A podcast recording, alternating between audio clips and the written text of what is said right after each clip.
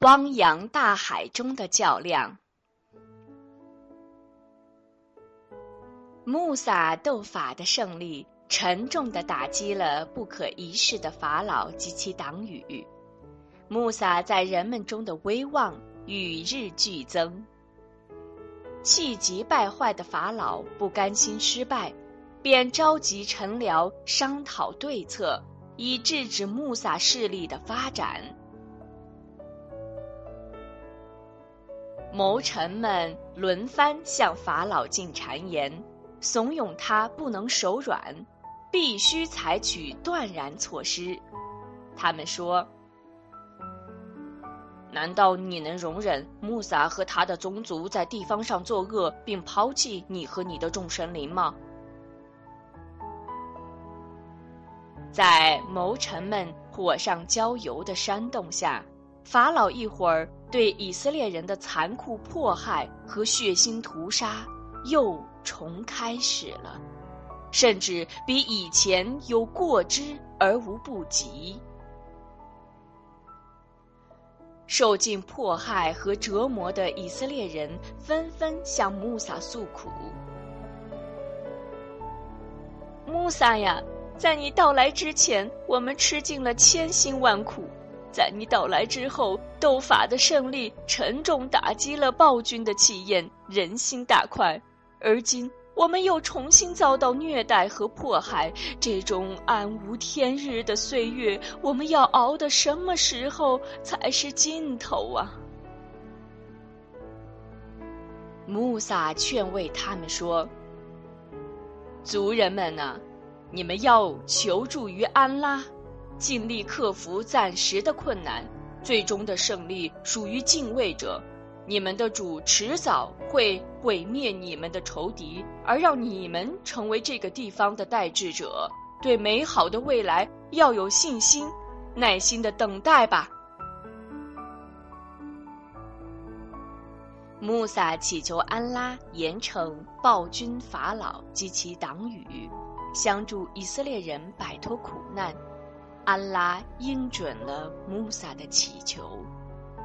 为了惩治法老及其追随者，埃及出现了历史上少有的灾荒：先是连年旱灾，禾苗枯萎，饿殍遍野；接着便是洪水泛滥，继而又是铺天盖地的蝗虫把庄稼蚕食精光。吸血的狮子所传播的各种疾病到处蔓延。更令人惊奇的是，漫山遍野的青蛙把整个埃及大地搅得鸡犬不宁，所有江河湖泊、山泉溪水、池塘水井，一切水源均呈血红色，人们根本无法饮用。当法老一伙儿经受不住各种灾害磨难的时候，便佯装改悔求饶，答应让所有的以色列人自由离境。但灾祸一旦消除，他们又不守信约，百般抵赖，甚至把灾祸归咎于穆萨及其追随者，给埃及招来了厄运。他们的恶劣行径，终于导致了新的灾祸的发生。如此往复循环，迫使法老一伙儿不得不改变策略。表面上允准以色列人离开埃及，而在暗中却阴谋部署新的罪恶行动，最终获取了灭顶之灾。新的较量就发生在苏伊士湾附近那汹涌澎湃的红海之中。经过同暴君法老的殊死搏斗，以色列人总算赢得了被允许离开埃及的初步胜利。安拉启示穆萨，火速连夜率领人启程，并警惕敌人的追击。在穆萨的组织领导下，他们组成了十二个支队，向着东方的约旦河边进发。法老闻讯后，立刻调集大军，在后面紧紧跟踪，准备一举把穆萨及其领导下的以色列人全部彻底的消灭在红海之滨。日出之后，穆萨率领族人来到了红海之滨，正在为大队人马如何安全渡海一筹莫展之时，法老追兵的马蹄声已经由远及近，情况十分危机。族人们担心被敌人追上，穆萨说：“绝不会的。”我的主的确同我在一起，他将引导我。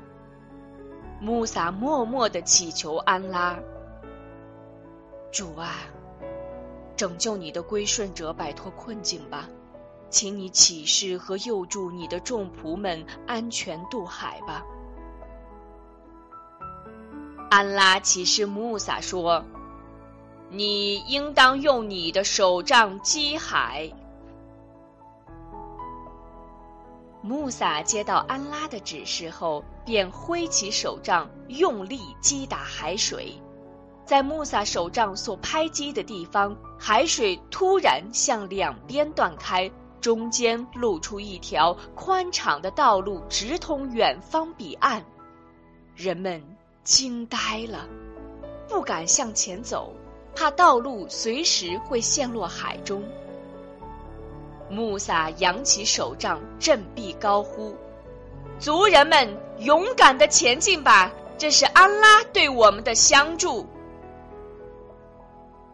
说罢，便身先士卒，踏上了通往彼岸的海上通道。大队人马紧随穆萨身后，浩浩荡荡的向远方走去。法老的追兵来到红海之滨时，穆萨的队伍沿着海上通道正行进至一望无际的海水中央。士兵们惊得手足无措，不知该如何是好。愣什么？快追赶呀！法老厉声训斥着。一个带兵的将领提醒法老说：“陛下可不能轻率行动。”万一海水一合拢，可不得了，请陛下明察。难道就这样让穆萨他们跑掉吗？你们没有看到那是一条海上通道吗？他们敢过，你们怎么就不敢？简直是一群废物！快给我追！法老咆哮着，用指挥棒驱赶着自己的人群。就这样。两军一个跑一个追，都出现在了汪洋大海中那唯一的通道上。入夜，明亮的星斗给以色列人照亮了前进的道路，而法老的追兵却感到乌云密布，伸手不见五指，走起路来忐忑不安，踉踉跄跄，疲于奔命。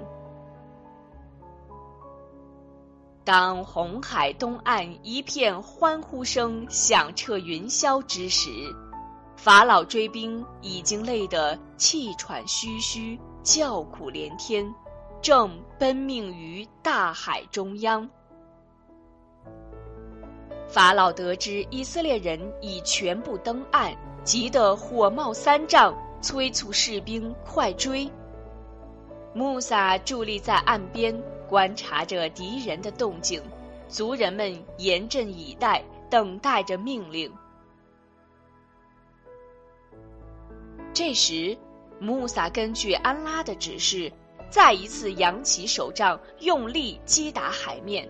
只见曾被截然分开的海水突然翻腾咆哮起来，法老惊恐万状，忙说：“我顺从安拉了。”我确信，除以色列人所归信者外，绝无应受崇拜的。悔之晚矣！